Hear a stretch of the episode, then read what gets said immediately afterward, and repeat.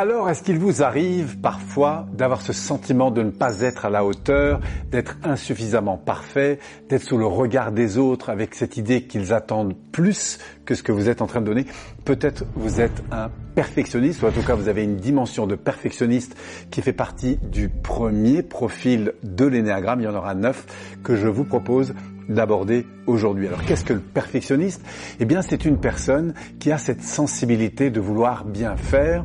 Alors jusque-là, pas de souci. Là où le bas blesse, c'est quand il a l'impression qu'il n'est pas à la hauteur, notamment à l'égard du regard des autres. Et donc c'est quelqu'un qui va chercher à être parfait, mais qui est plus dans le devoir d'être parfait que finalement dans le désir d'être parfait. donc dans ce devoir, eh bien il entraîne une insécurité intérieure une insécurité à être critiquée. Et c'est ça qui va évidemment pousser. Vous voyez, c'est plus la peur qui va le mobiliser que le désir d'être parfait. Et donc on va jongler en fait sur ces deux polarités, entre ce désir finalement d'être reconnu pour être parfait, plus que dans le désir intérieur d'être véritablement parfait.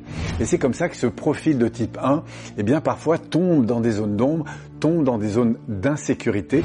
Et c'est tout ça le sens évidemment de ce profil qu'on peut évidemment découvrir parce que évidemment il n'y a pas de bon et de mauvais profil dans l'énagramme, c'est la vérité pour le 1 qui a ce besoin d'être structuré, organisé, de comprendre un petit peu comment les choses vont euh, se mettre en place en fait. Vous voyez, c'est quelqu'un qui a besoin de ce cadre environnant et quand ce cadre n'est pas suffisant pour le sécuriser, il a un petit peu l'impression que les choses ne sont pas suffisamment euh, défini. Du coup, il peut rentrer dans des états de stress parce que tout d'un coup, eh bien, l'ordre des choses n'est pas comme il l'avait prévu. Imaginez par exemple une personne un dimanche matin arriver sur un grand et parce qu'il a un rendez-vous important, il gare sa voiture et en sortant de sa voiture, il s'aperçoit qu'il a deux roues justement sur les lignes blanches. Et eh bien, ça va être impossible de partir à son rendez-vous s'il n'a pas remis sa voiture exactement au bon endroit, parce que quand les choses sont bien en place, alors il peut se sentir mieux. Donc, vous voyez, il y a une chose qui se passe dans son cerveau, dans son système nerveux, qui est cette croyance parfois forte qu'il doit répondre à des normes particulières que les autres attendent pour pouvoir être finalement accepté. Et donc, du coup, dans cette insécurité, eh bien, souvent, il va se bloquer et n'osera pas justement passer à l'action, n'osera pas prendre des risques. Et on va voir comment grâce à la découverte de ce fonctionnement, on va pouvoir libérer ce profil en l'aidant justement à aimer évidemment ce qui est parfait, mais plus en allant vers le désir et du coup par conséquence d'accepter le fait de ne pas être parfait, le fait de faire des erreurs, d'aimer faire des erreurs, parce que c'est grâce au feedback des autres qu'il va continuer justement à aller vers son rêve, c'est aller vers cette perfection dont il recherche. Donc ce profil est évidemment fascinant, il a des liens évidemment avec bien d'autres profils de l'énéagramme.